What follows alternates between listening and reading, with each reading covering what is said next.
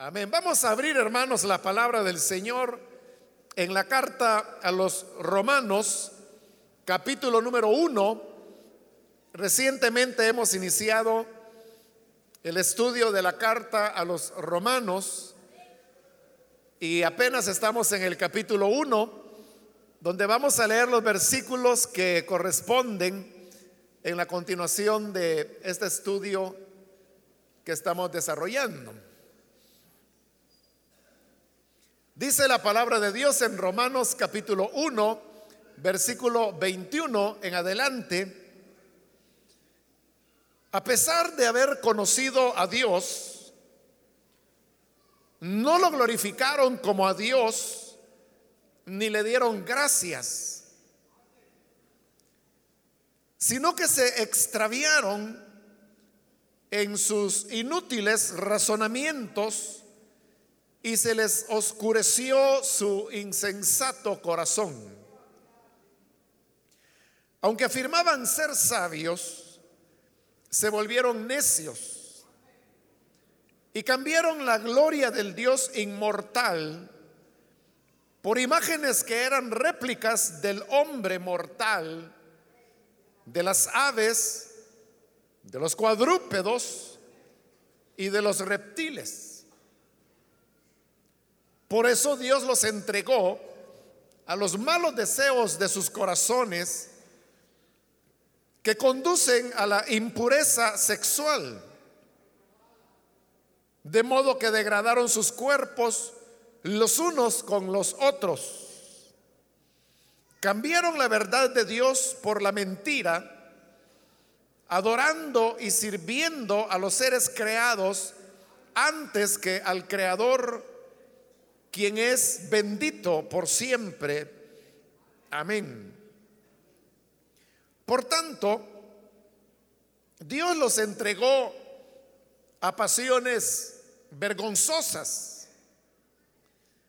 En efecto, las mujeres cambiaron las relaciones naturales por las que van contra la naturaleza. Asimismo, los hombres dejaron las relaciones naturales con la mujer y se encendieron en pasiones lujuriosas los unos con los otros. Hombres con hombres cometieron actos indecentes y en sí mismos recibieron el castigo que merecía su perversión. Hasta ahí vamos a dejar la lectura, hermanos. Pueden tomar sus asientos, por favor.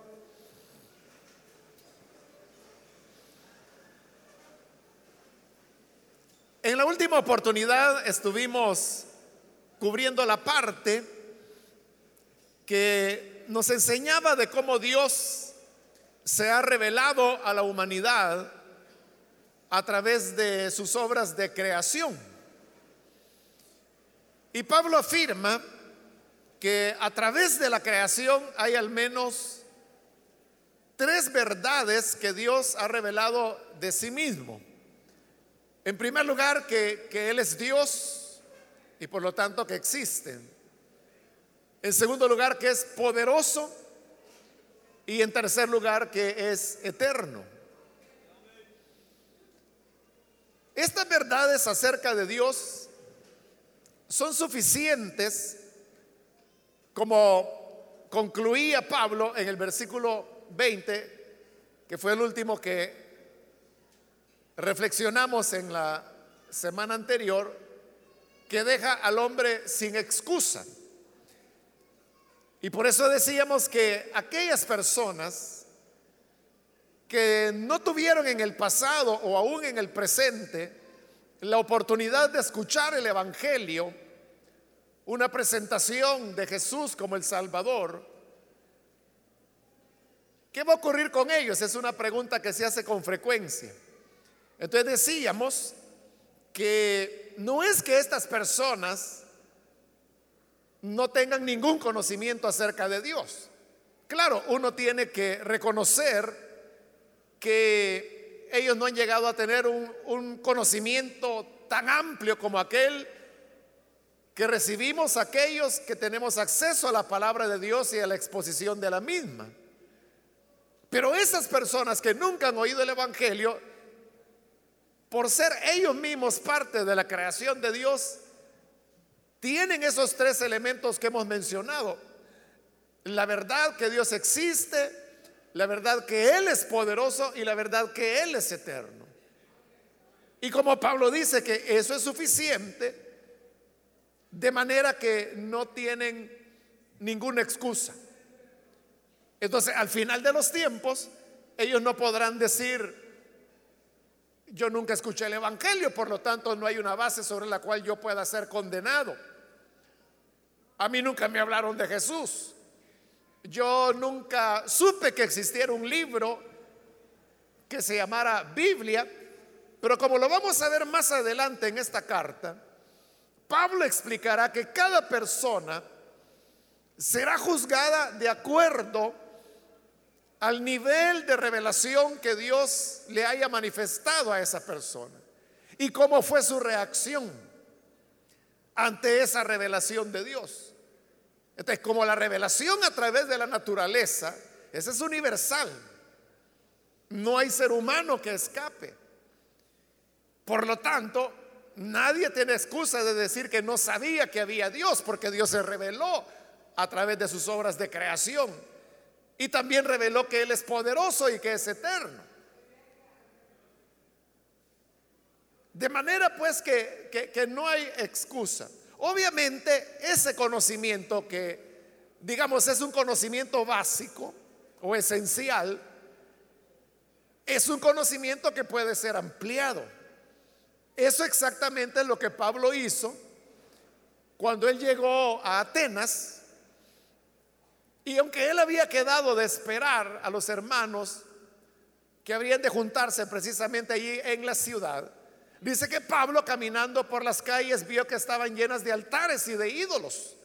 Y eso lo indignó de tal manera que no pudo esperar a que los hermanos llegaran y comenzó a compartir el Evangelio.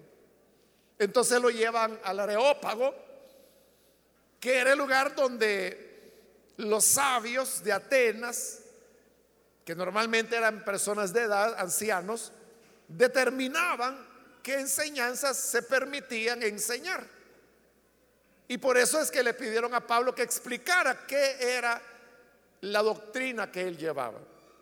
Entonces Pablo comienza de una manera muy sabia y le dice que primero dice, reconozco que ustedes son muy religiosos. Pues veo que sus calles están llenas de altares y de ídolos y de imágenes, pero me llamó la atención que había un altar que ustedes han construido para el Dios no conocido. Entonces Pablo se toma de ahí y les dice, ese Dios que ustedes mismos dicen que no lo conocen, porque así decía la dedicatoria del altar, al Dios no conocido. Ese Dios es el que yo les vengo a presentar. Entonces vea, ellos eran idólatras. Pero aún siendo idólatras, ellos tenían una conciencia. Y es que Dios existía. Pero a la vez reconocían que no conocían a ese Dios. Entonces, esa verdad fundamental, o sea, ellos sabían que había un Dios y que era digno de adoración, por eso le habían hecho un altar. Lo que pasa es que no sabían ni cómo se llamaba. esa verdad básica es la que Pablo les va a ampliar y les comienza a decir, ese Dios es el que yo predico. Y este hicieron bien en no hacer la imagen, porque este Dios no tiene una imagen porque Él es el creador del cielo y de la tierra. Bueno, y hace toda la exposición que usted puede encontrar ahí en el capítulo 17 del libro de los Hechos. Eso es lo que ocurre con el mundo.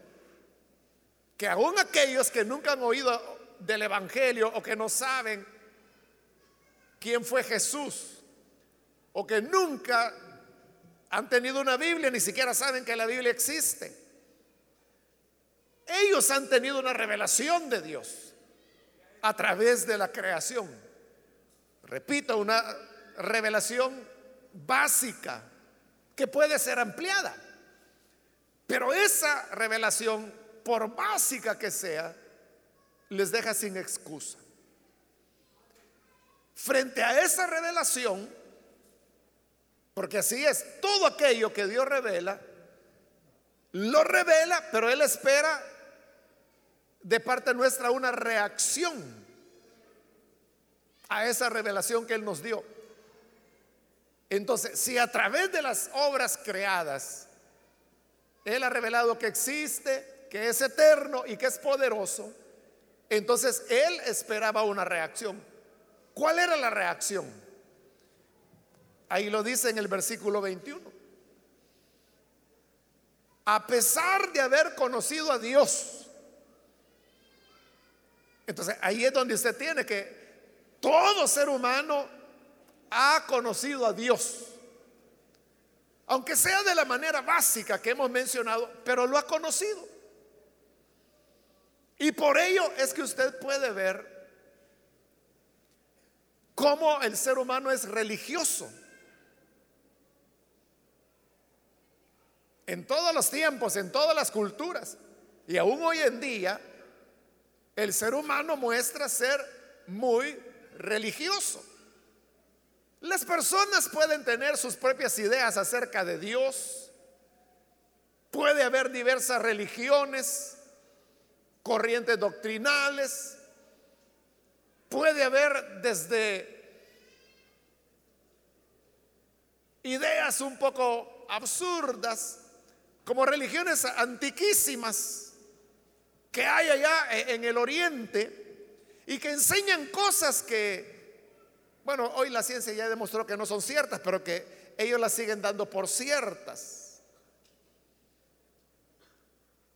No sé si usted ha escuchado hablar de un culto, eh, el culto a Krishna. Krishna es una diosa eh, de origen de la India y es un culto muy amplio que incluso llegó hasta acá el occidente. El culto a Krishna es más antiguo que el mismo cristianismo, es decir, tiene más de dos mil años. Pero, por ejemplo, ellos enseñan, esa religión enseña que las estrellas no existen, que solo son ilusiones ópticas. Eso es lo que enseña, fíjese. Ahora, cualquier niño de quinto grado sabe que las estrellas son una realidad y que son, digámoslo de esa manera, soles de distintos tamaños que están a distintas distancias, pero que son una realidad. Y, y se demuestra por medio de observaciones, por medio de los campos gravitacionales, por medio de los campos magnéticos que generan. Entonces, se sabe que eso no es una ilusión, es una realidad. Son cuerpos celestes que están allí. Y también porque nosotros tenemos una estrella lo suficientemente cercana como para saber que es muy real, que es el sol, que está a solamente ocho minutos luz de nosotros. Está muy cerca. ¿Y quién de nosotros niega de que el sol es una realidad? ¿O quién de nosotros dirá que el sol es una ilusión? Bien quisiera el que va por el desierto que el sol fuera solo una ilusión óptica. Pero cuando siente que le queme el calor, reconoce que es una realidad.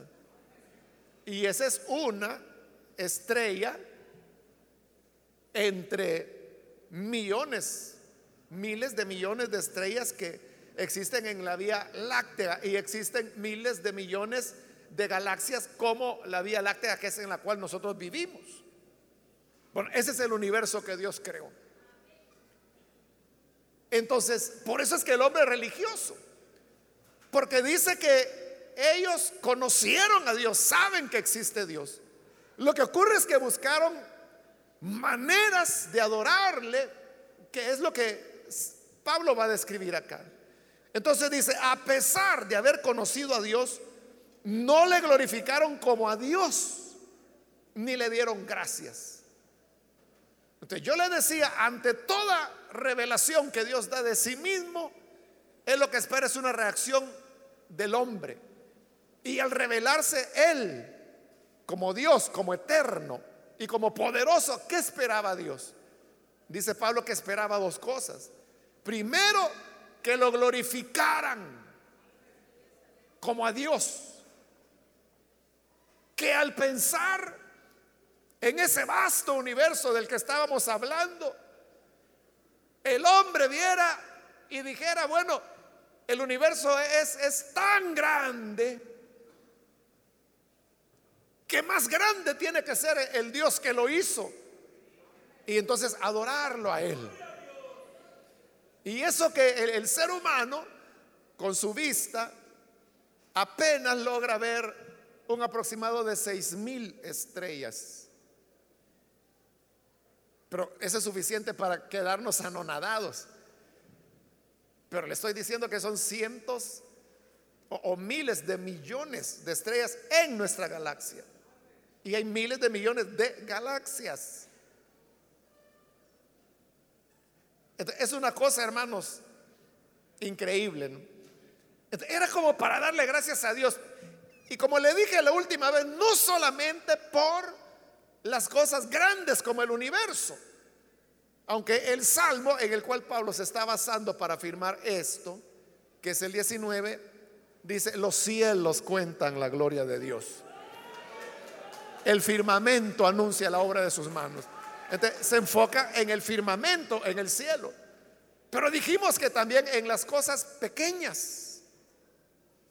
En las cosas pequeñas, uno puede ver la gloria de Dios. Y uno lo ve desde la pequeña hormiga. O al más pequeño de, de los seres unicelulares como las bacterias. Bueno, están los virus, que hasta hoy el ser humano no sabe exactamente qué son los virus. Se cree que los virus son pedazos de, de, ADN que flotan por los aires, entonces supuestamente no tendrían que tener vida. Pero el problema es que se multiplican y producen las enfermedades. O sea, pero llegar a, a esos mundos unicelulares, bueno, y los virus son más pequeños aún. Es fascinante. Uno puede ver ahí la gloria de Dios también. Entonces, por donde quiera que uno vea lo grande o lo pequeño, las montañas, el mar, el río, el lago, el árbol, la fruta, el alimento, el aire que respiramos, el mismo cuerpo humano, como lo dijimos la vez anterior, el ojo humano, el oído humano, nuestras manos. O sea, todo es un diseño que no queda más que volcarnos en adoración a Dios. Eso es lo que Dios esperaba. Que lo glorificaran como Dios en primer lugar. Y en segundo lugar dice que le dieran gracias. Porque cuando uno ve cómo funciona el universo, uno tiene que decirle, Señor, gracias por lo que has hecho. Hoy, hermanos, que ya estamos echando a perder nuestro planeta, es cuando el ser humano ha llegado a comprender que no hay nada en el universo que no esté conectado. Por eso se habla de ecología, porque la ecología habla de un mundo, pero que está interconectado. uno no puede, hermanos, echar a, perder algo y pensar que nada va a ocurrir. Vea, ahí tiene usted el tema de las abejas africanizadas. Se llaman africanizadas porque por milenios vivieron en África nada más. Pero hubo unos brasileños hace años atrás que descubrieron que las abejas africanas producían más miel que las abejas que teníamos acá en el continente. Entonces llevaron algunos ejemplares de abejas africanas hacia Brasil para comenzar a experimentar con ellas. Entonces lo que lograron fue una una fusión, diríamos, entre la abeja africana y la abeja autóctona de América. Y a esta que surgió se le llamó abeja africanizada. Sumamente agresiva, pero que producía gran cantidad de miel. Este fue exitoso el experimento porque comenzaron a tener grandes cantidades de miel y estaban en una etapa experimental. Pero ocurre un accidente. Y es que una de las personas que estaban en, el área experimental deja escapar un grupo de abejas africanizadas y se le fueron. Y comenzaron a multiplicarse y a crecer en Brasil. Bueno, y han ido avanzando hacia el sur de Brasil y hacia el norte también. Aquí a Centroamérica llegaron hace varios años atrás, no sé si usted se acuerda, cuando se hablaba de las abejas africanizadas y que eran sumamente peligrosas. Y hubo casos acá en nuestro país de niños que fueron atacados porque cuando las personas se sienten atacadas por las abejas, hacen dos cosas, correr y gritar. Y eso lo que hace es atraer más a las, a las abejas. El movimiento y el ruido es la que las vuelve más furiosas.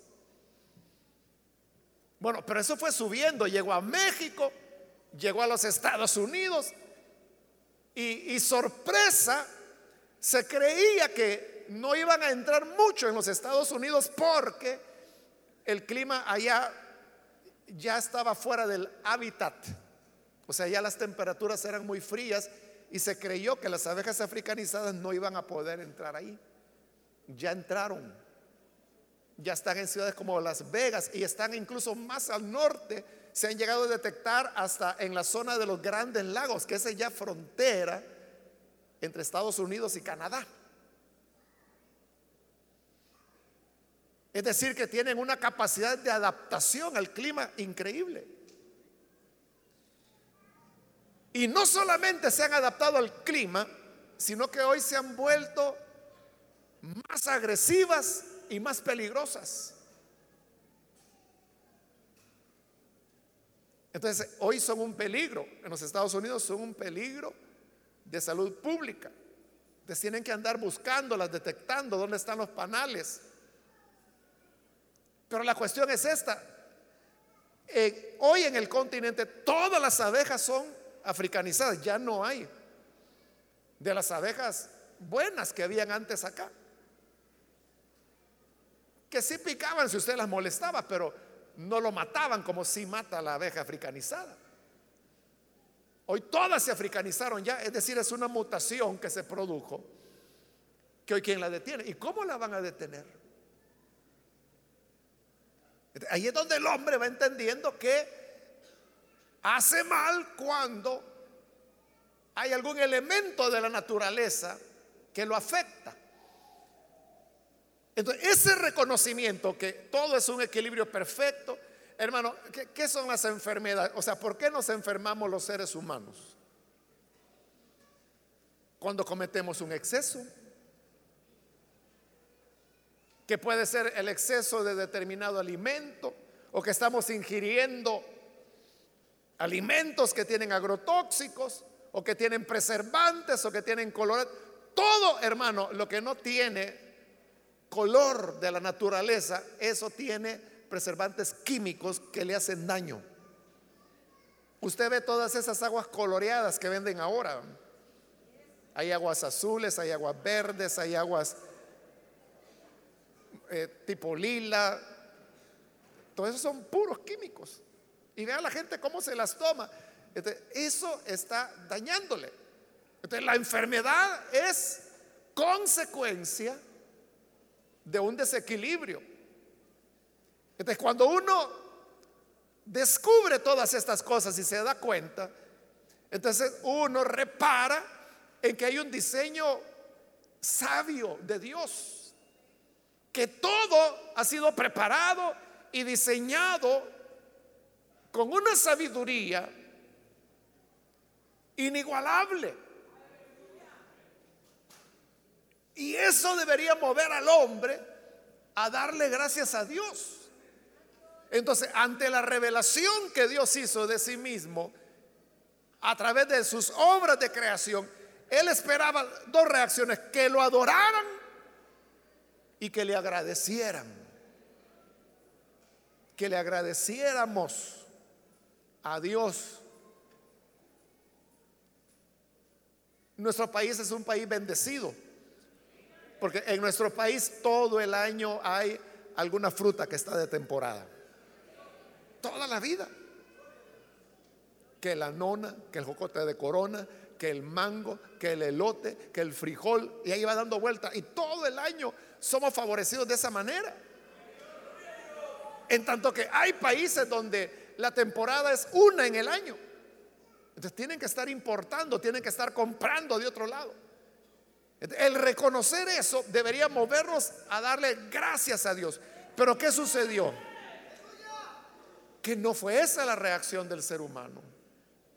Dice el versículo 21, a pesar de haber conocido a Dios, no lo glorificaron, que era lo que Dios esperaba, ni le dieron gracias.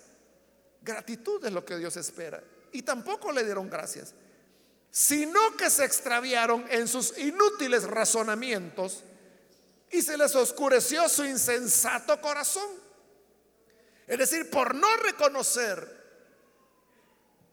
y darle gloria a Dios, y darle gracias a Dios, entonces su entendimiento se oscureció. Y eso no significa que todos los seres humanos se hicieron tontos. No, no significa eso. Significa que su sentido espiritual fue oscurecido. Y como resultado de eso, dice el versículo 22, aunque afirmaban ser sabios, se volvieron necios trataron de comenzar a explicar el universo desde su inteligencia y pretendiendo, haciéndose pasar por sabios, resultó que se volvieron necios. Versículo 23, y cambiaron la gloria del Dios inmortal por imágenes que eran réplicas del hombre mortal, de las aves, de los cuadrúpedos y de los reptiles. Entonces, ¿qué ocurrió? Esa creación que revelaba a Dios, por ejemplo, los cielos, el firmamento, las estrellas. El hombre comenzó a observar las estrellas, vio la grandeza del universo. Y eso era como para reconocer que Dios existe, que es poderoso, que es eterno. Y por lo tanto debió habérsele glorificado y haberle dado gracias. Pero ¿qué hizo el hombre en su sabiduría necia? Observó las estrellas y dijo, ve aquellas estrellas que están allá. Quiero ver una, dos, siete. Y parecen cabritas, las siete cabritas. Y ya le pusieron nombre. Bueno, a lo que nosotros le llamamos acá las siete cabritas, eh, en el mundo se le conoce como la, osa mayor, o sea, le dieron forma de osa y dijeron, si unimos esta estrella con esta, es una osa. Ah, pero por aquí hay otra que está más chiquita. Esta es la osa mayor, esta es la osa menor. Y comenzó a hacer relaciones. Y comenzaron a ver en las estrellas seres míticos. El centauro. Comenzaron a ver dragones, comenzaron a ver los signos del zodíaco. ¿Y en qué terminaron? Adorando a las estrellas. Adorando a esas imágenes que en su imaginación ellos armaban porque les parecía que uniendo esta con esta, con esta, con esta estrella, parece que es un hombre que está disparando una flecha con un arco. Y así le fueron dando nombre. y luego del cielo pasaron a la tierra. Y cuando vieron erupcionar a un volcán, dijeron, este es un Dios poderoso. Y cuando vieron los océanos y las tempestades que ahí se levantaron, dijeron, "E- este es otro Dios. Y le pusieron Neptuno. Al de los volcanes le pusieron Vulcano. Al cielo le pusieron Urano. Y le fueron dando nombre y fueron creando dioses. Y entonces ocurrió lo que dice Pablo, que cambiaron la gloria del Dios inmortal por imágenes de réplicas de hombre mortal. Vea qué cambio. La gloria de Dios la cambian por una imagen de hombre. Y el Dios inmortal lo cambian por un hombre mortal. Y comienzan a rendir culto a imágenes hechas conforme a la figura humana. Entonces, por eso es que los ídolos tienen forma humana. Baal tenía forma humana. O podía tener forma femenina, como en el caso de Artemisa, de la reina de los cielos, de diversas deidades femeninas que había. Pero la cosa no paró ahí, sino que dice que también comenzaron a rendir culto a las imágenes de las aves, como lo hicieron los egipcios, de los cuadrúpedos, como lo hicieron muchos pueblos, incluidos los israelitas, de reptiles, como se hacía en Egipto y como también Israel lo hizo. ¿Se recuerda de la serpiente de bronce que hizo Moisés y que luego la convirtieron en ídolo en Israel? Estaban adorando a una serpiente, mire que Dios. Entonces la idolatría es producto del oscurecimiento del entendimiento humano. Como lo va a decir más adelante Pablo, que en lugar de adorar al Creador, adoraron las criaturas. La grandeza del cielo era para mostrar la gloria de Dios, pues adoraron al cielo. Las aves fueron creadas para que se mostrara el poder de Dios, pues adoraron a las aves y no a Dios. Adoraron a los cuadrúpedos y no a Dios. El Salmo 106 dice que cambiaron la imagen de Dios por la imagen de un buey que come hierba. Estaban adorando un cuadrúpedo en lugar de a Dios. Ante este rechazo de la revelación de Dios, entonces viene Dios y determina un castigo para el ser humano. Y el castigo es que lo abandona. Aquí en este capítulo 1 vamos a encontrar tres veces que Pablo utiliza la expresión que Dios los abandonó. La primera está ahí en el versículo 24. Por eso Dios los entregó. Esa es la expresión, entregar. Los entregó a sus malos deseos del corazón. En el 26 dirá, por tanto, Dios los entregó a pasiones vergonzosas.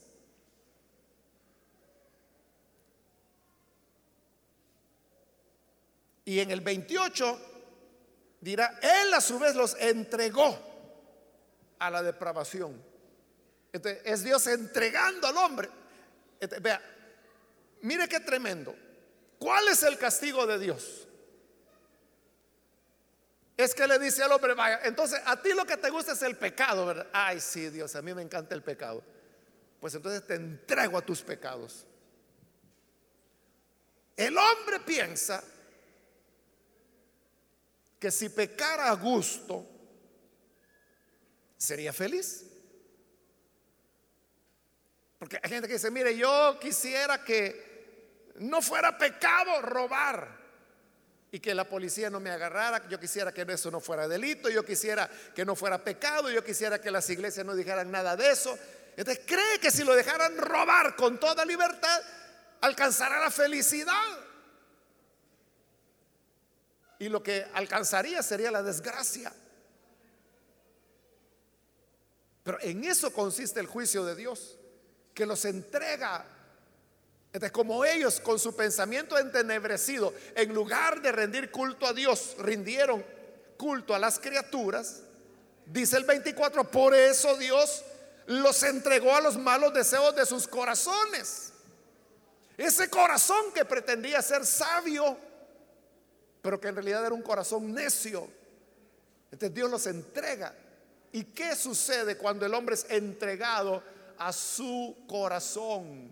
En otras palabras, ¿qué es lo que ocurre cuando al ser humano se le permite hacer lo que le da la gana? ¿Qué ocurre? Dice 24 que como los entregó a los deseos de sus corazones, que conducen a la impureza sexual, de modo que degradaron sus cuerpos los unos con los otros.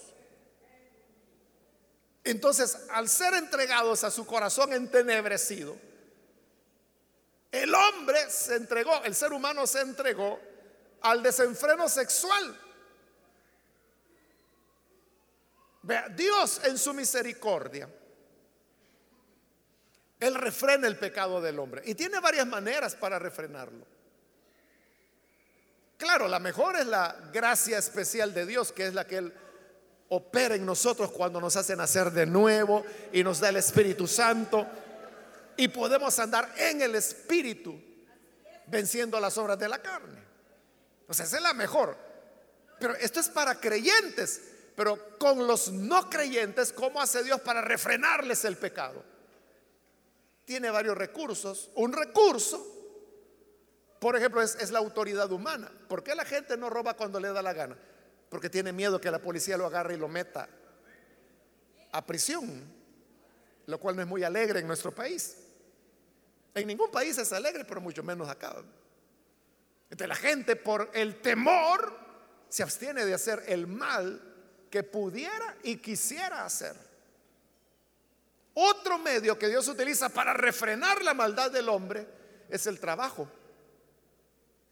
Por eso es que hay gente que dice que la ociosidad es la madre de todos los vicios. El que no hace nada, el que no trabaja, el que es un vago, solo cosas malas va a aprender.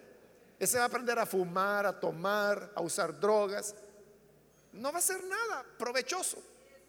Pero cuando la gente trabaja, el trabajo le pone una exigencia, que tiene que estar a tal hora y tiene que estar bien, no puede llegar borracho, no puede llegar drogado, si no pierde su trabajo. esas cosas lo fuerzan a no hacer la maldad que pudiera y quisiera hacer. Otra manera es lo que nosotros llamamos el, temor al qué dirán. O sea, mucha gente no hace la maldad que hace porque piensa, ¿qué dirá la gente? ¿Qué dirán mis vecinos? Claro, hay algunos que están ya tan hundidos en el pecado que ya no les importa. Pero usualmente el qué dirán es algo que nos refrena. Como juicio, Dios lo que hace es que quita todas esas barreras. Y cuando quita esas barreras, el hombre queda entregado a su corazón. Y como el corazón del hombre es perverso, el resultado es que va la impureza sexual. De modo que degradan sus cuerpos unos con los otros. O sea, el aspecto puramente físico de la sexualidad. Y entonces el hombre vive para el sexo. Y esa es su obsesión. Y por eso es que vivimos en un mundo tan erotizado. Donde se ven cuadros indecentes. Donde uno escucha cosas de que la artista fulana que ya se va a casar por octava vez o que el mengano que tiene tantas mujeres. Bueno, y eso es lo que el mundo que nos rodea. Ahora vea el versículo 25. Cambiaron la verdad de Dios por la mentira, adorando y sirviendo a los seres creados antes que al Creador, quien es bendito por siempre. Fíjese qué interesante es, porque en el 24 ha estado hablando que se dedican a la impureza sexual, que degradan sus cuerpos los unos con los otros. Y en el 25 vuelve a hablar de la idolatría, que era el tema que habló en el 23. Entonces, ¿por qué si ya había pasado al tema del desenfreno sexual, por qué vuelve a hablar de la idolatría? Porque el desenfreno sexual es una idolatría. Ahí lo dice claro que degradaron sus cuerpos los unos con los otros. así como la idolatría comienza con imágenes de hombres mortales, si se adora la imagen, ¿por qué no se va a adorar el cuerpo verdadero? Porque la imagen solo es una reproducción del cuerpo humano verdadero. Pero si hay cuerpo humano, entonces la idolatría ahora se proyecta al cuerpo mismo. Y por eso que degradan sus cuerpos entre ellos mismos en perversión. es una forma de idolatría. Es decir, la idolatría va escalando por haberle dado la espalda a Dios. Y cuando ya han llegado a esa idolatría del sexo, o sea, porque hay gente obsesionada con el sexo. O sea, toda su vida, todo su pensamiento, toda su mirada. El hombre no puede ver una mujer porque ya la desnudó en su mente. La mujer no puede ver a un hombre porque ya lo hace en la cama con ella. Eso es idolatría, es una obsesión. Pero de la cual el hombre no se arrepiente, sino que la celebra la festeja, la cuenta. Entre los amigos se felicitan, buena, ya la hiciste con la mengana. Entonces, al ver que no hay arrepentimiento, entonces Dios continúa entregándolos. Por eso dice el 26. Por tanto, por eso, porque la idolatría se transformó en una idolatría sexual. Dios los entregó. O sea, otra vez hoy vuelve a entregarlos, pero a pasiones vergonzosas. Como diciendo, aquel que se entrega sin freno a la práctica de la inmoralidad sexual. ¿Eso te gusta?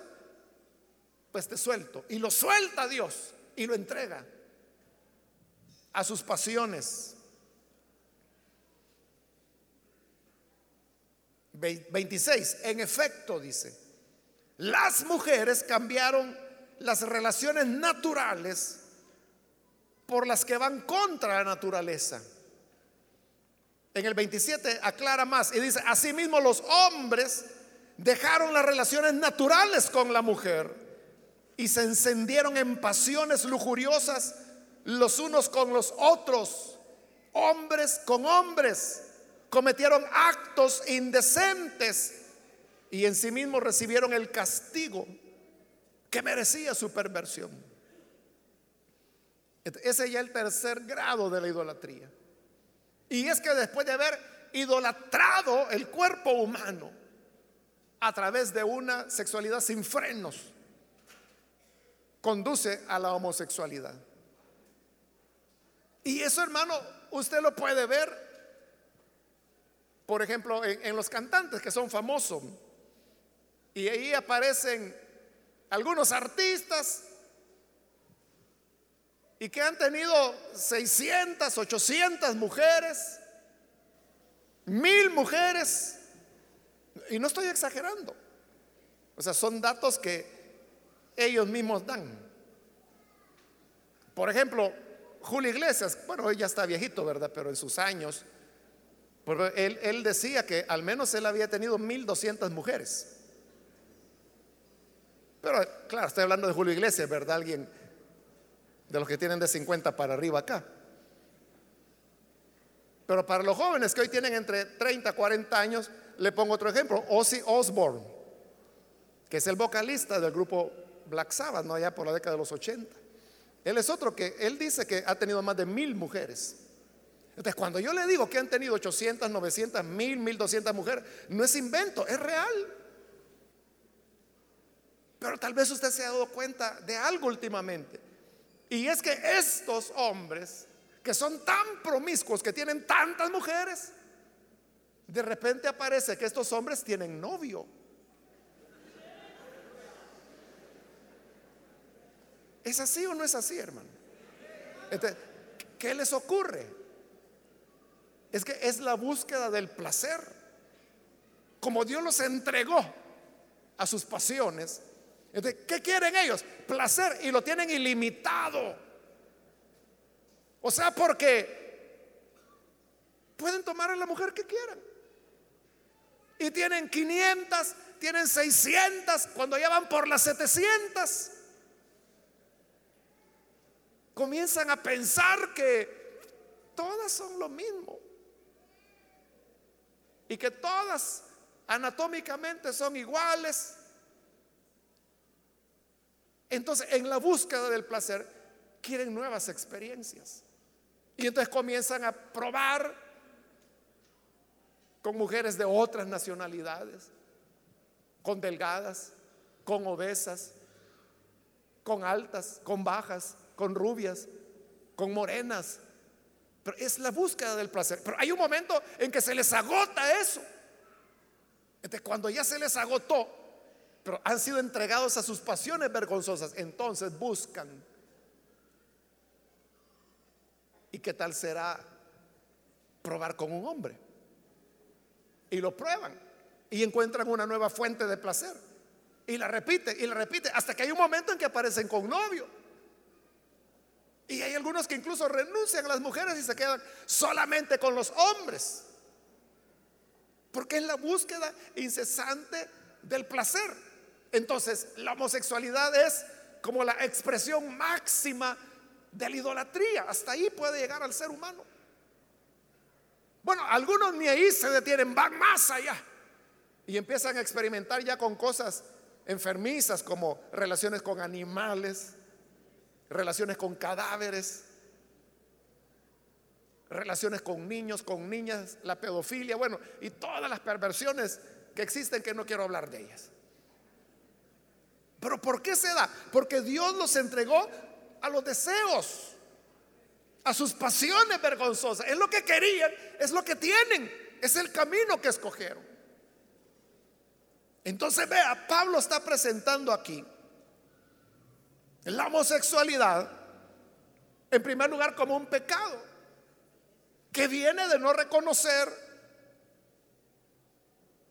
la grandeza de Dios y de no agradecerle a Él, de no aprovechar la luz que Él ha revelado.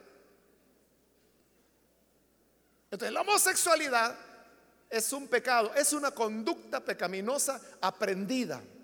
El que es homosexual es porque aprendió la conducta homosexual. Puede ser que la aprendió impuesta porque fue abusado, porque fue abusada de niña o de niño y le impusieron la conducta.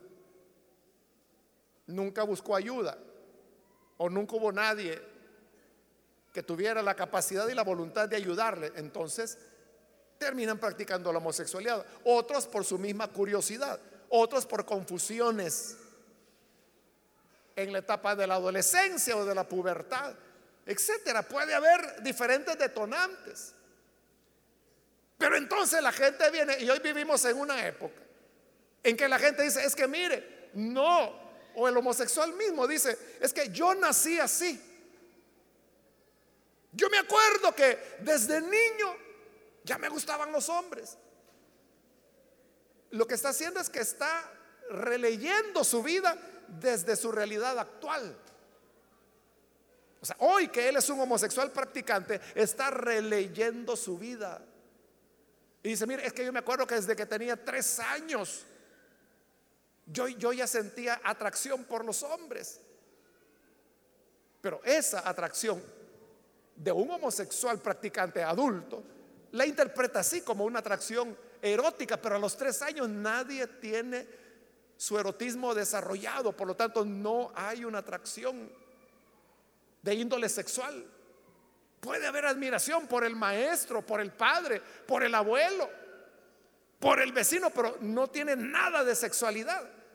Lo que pasa es que como ya es un adulto homosexual practicante, aquella experiencia de infancia la relee desde su realidad actual. Pero hay gente que cree esas historias. Entonces dice, es que mire, ya nacieron así. Es que tienen más hormonas femeninas que masculinas. No, es que es su combinación genética, es su ADN. Pero note lo que dice Dios. En el 26 se lo vuelvo a leer. Por tanto, Dios los entregó a pasiones vergonzosas. Oiga, en efecto, las mujeres cambiaron las relaciones naturales por las que van contra la naturaleza. ¿Y cuáles son las relaciones que van contra la naturaleza? La homosexualidad. Entonces, ¿la homosexualidad es natural? No, ahí dice que es contra naturaleza. E, el que es homosexual nació homosexual. No, dice que es una práctica contra naturaleza. Entonces, el hombre homosexual es porque tiene mucha progesterona, mucha hormona femenina. No. Las hormonas no determinan la preferencia sexual de la persona. Y la mujer que es lesbiana, es lesbiana porque tiene más testosterona. No, es un pecado contra naturaleza. Entonces, ¿es el ADN? No, dice que es contra naturaleza. Si fuera el ADN, sería natural. Pero la Biblia dice que es contra naturaleza. Ahora, hoy nosotros vivimos en un mundo en el cual usted sabe, hay toda una campaña en el sentido de presentar la homosexualidad como algo totalmente natural.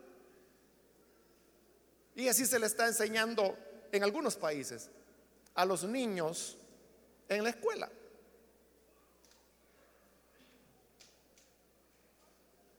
para que vean la homosexualidad como natural. Bueno, usted tiene dos opciones. Una es o le cree a Dios, que dice lo que estamos leyendo, o le cree al hombre. A ese hombre que dice que sus razonamientos son inútiles, que tienen oscurecido su insensato corazón, que afirmando ser sabios son necios que han sido entregados a los malos deseos de sus corazones y que han sido entregados a sus pasiones vergonzosas. ¿Quiere creerle esa clase de gente? Créale. Pero ahora, ¿cuál debe ser nuestra posición como iglesia? Hermano, nosotros no, no somos enemigos del homosexual ni de la lesbiana, como tampoco somos enemigos del ladrón, del alcohólico, del cocainómano. Al contrario, nos hacemos amigos de ellos para poderles alumbrar con la luz de Cristo. Eso es lo que hacemos, ¿verdad? Eso es lo que tenemos que hacer. La iglesia no es alguien que expulsa expulsa a los homosexuales o que, bueno, hoy está de moda el término de, homofobia, que literalmente lo que significaría es miedo a los homosexuales. Pero ellos lo que quieren decir es más bien el odio. Entonces creen que los cristianos los odiamos. Usted odia al borrachito que consuetudinario que está tirado en la calle. ¿Lo odia o no lo odia? Claro que no. Claro que no lo odia. Usted no aprueba que sea un borrachito. Y por eso se trata de ayudar. Por eso en iglesia tenemos ministerio de alcance a ese tipo de personas. Igual, si sabemos que hay alguien que se da sus narizazos de coca, no lo odiamos. Igual el homosexual. Es que el punto está aquí. Hablaba un muchacho, Bueno, él es un muchacho, aunque ella dice que es muchacha.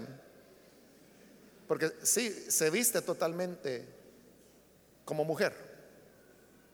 Bueno, y, me contó, él me contó eh, su historia, que desde niño él se crió en una iglesia evangélica, pero que luego comenzó a vestirse de mujer. Él es transvesti.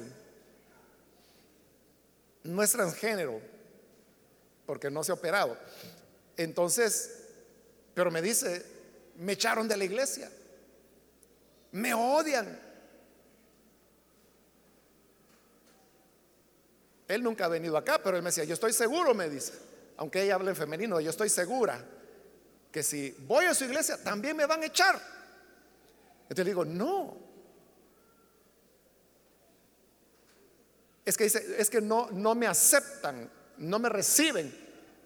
Entonces yo le expliqué, oiga, la cosa es así, le digo. Imagine que hay un ladrón. Y ese ladrón viene a la iglesia. Y dentro de la iglesia quiere seguir robando. Y a la que se descuida le quita la Biblia. Y al hermano que se descuida le saca la cartera.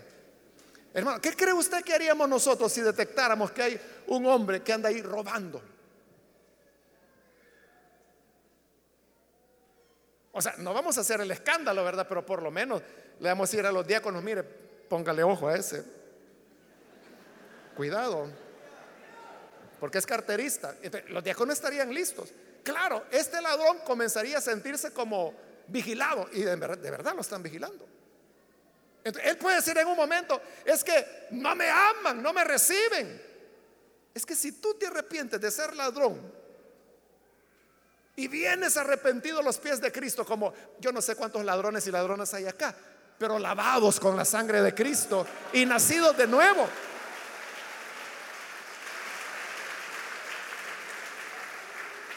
Entonces, no hay problema. Igual le decía yo a este muchacho, es que tu problema le decía, es que quiere llegar y seguir llegando a la iglesia y que te reciban en la iglesia siendo hombre vestido de mujer. Pero si tú te arrepientes de tu pecado y cambias tu manera de ser, será bien recibido. O sea, lo que la iglesia no, no acepta es que la gente esté dentro de la iglesia y sigan siendo practicantes de pecados. O sea, ¿qué hacemos con el hombre que es heterosexual, pero es adúltero? ¿Qué hacemos en la iglesia? Usted sabe, a esa persona no se le da privilegio. Uno no le puede decir, mira, ya no puede entrar a la iglesia pero no se le da privilegio, no se le da participación. comienza a sentirse como marginado. Y es cierto, es marginado porque está en una situación de pecado. Y ahí le estoy hablando de un heterosexual, pero que tiene una práctica inmoral. Pero si ese adúltero se arrepiente, otra vez, ¿verdad? Saber cuántos adúlteros y adúlteras hay acá. Pero como se han arrepentido, lavado con la sangre del cordero, nacido de nuevo, han sido santificados, justificados, redimidos por la gracia del Señor, no hay ningún problema, bienvenido. Pero si quiere venir para continuar practicando su pecado y para continuar seduciendo a los muchachos de la iglesia. Entonces, ¿qué va a hacer la iglesia? Eh, no la va a nombrar de diaconisa. Tampoco lo va a hacer diácono. Imagínese un diácono en falda. no se puede. Entonces, claro, entonces comienzan a decir, me marginan, que no me quieren, no me aceptan. Pero hay que entender, no es que no se acepte a la persona o que se le rechace o que se le cierren las puertas.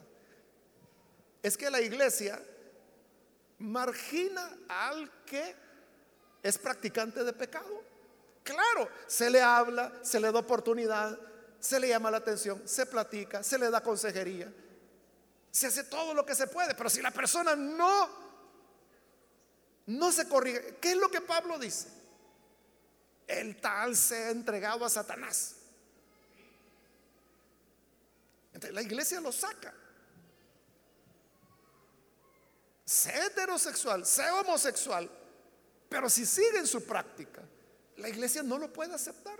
Y no porque sea homosexual o porque sea heterosexual, sino que porque es pecado. ¿Comprende cómo es la cosa? ¿De qué le quiero decir con esto? Que nosotros no odiamos al homosexual, mucho menos los queremos matar. Ni tampoco a la lesbiana ni al transvesti.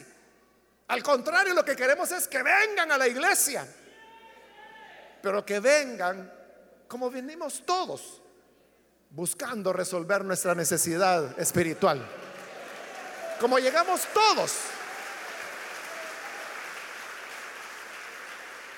Con la misma actitud. Llegamos con una actitud humilde, con un corazón necesitado. Eso es lo que todo el que venga bajo esas condiciones, bienvenido. O sea, pero si yo quiero estar en una iglesia porque quiero que yo quiero llegar en tacones altos y con las uñas pintadas. Y voy a llegar maquillado y con peluca y con una faldita hasta acá.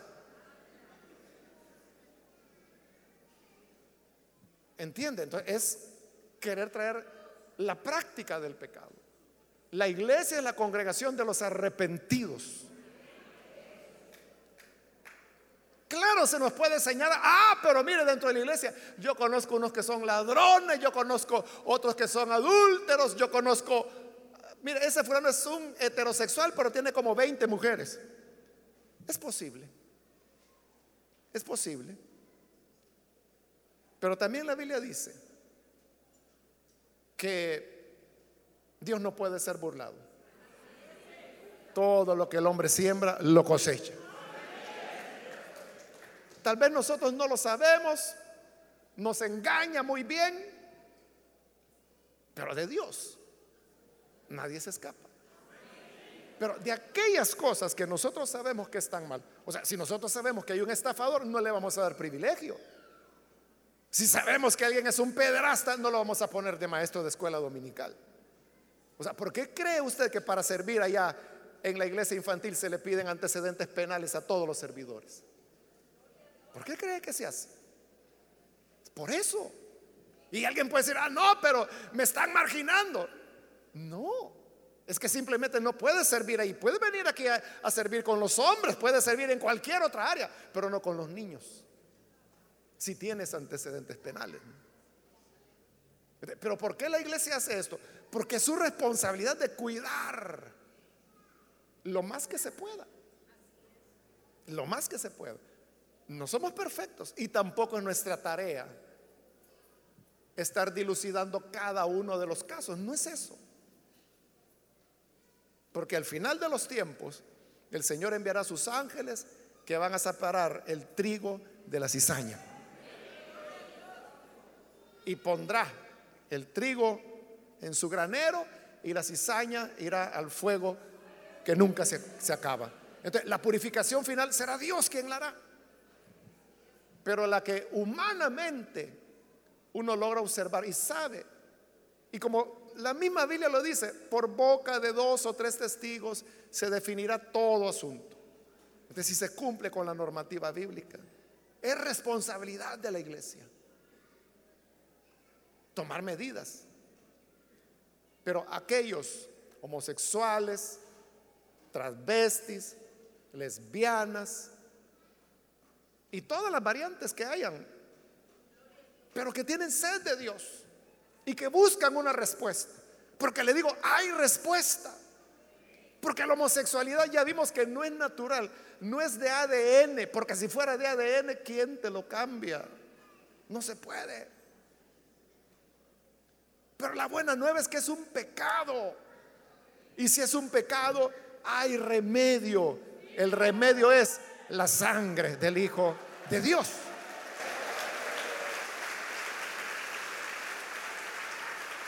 Por eso digo, bienvenidos los homosexuales, los gays, los transvestis, las lesbianas, los transexuales, los transgénero, los intrasexuales y un montón de cosas que hay. pero que tienen necesidad de Dios y que andan buscando una respuesta. y que quieren salir de las cadenas en las cuales se sienten atados, bienvenidos. Las puertas de la iglesia están abiertas, venga cuando quiera. Y solo abra su corazón. Y el Cristo de la gloria que me cambió a mí y cambió a cada uno de los que estamos acá, tiene poder para cambiar a cualquiera. Amén.